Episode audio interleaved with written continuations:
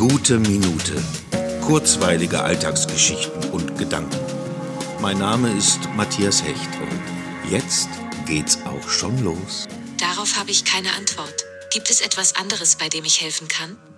Ich weiß, es ist ja mittlerweile schon ein alter Hut, aber dennoch, ich wollte mich gerade etwas mit Siri unterhalten, weil mir langweilig war und weil ich in Erwartung eines möglichen erneuten Lockdowns ausprobieren wollte, ob Siri eventuell eine Alternative für interessante Gespräche und Begegnung sein könnte. Aber weit gefehlt. Sie weiß weder, wie alt ich bin, noch wo ich geboren wurde, und bei interessanten Fragen weicht sie ständig aus und bietet mir eine Websuche an. Aber hey Siri, das kann ich auch alleine. Wenn das der Fortschritt ist, der uns so angepriesen wird, dann brauche ich dich nicht. Wo bist du, wenn ich mich danach sehne, verstanden zu werden? Warum kannst du nicht zwischen den Zeilen lesen? Wo ist dein wortloses Verständnis? Wo bist du, wenn ich dich wirklich brauche?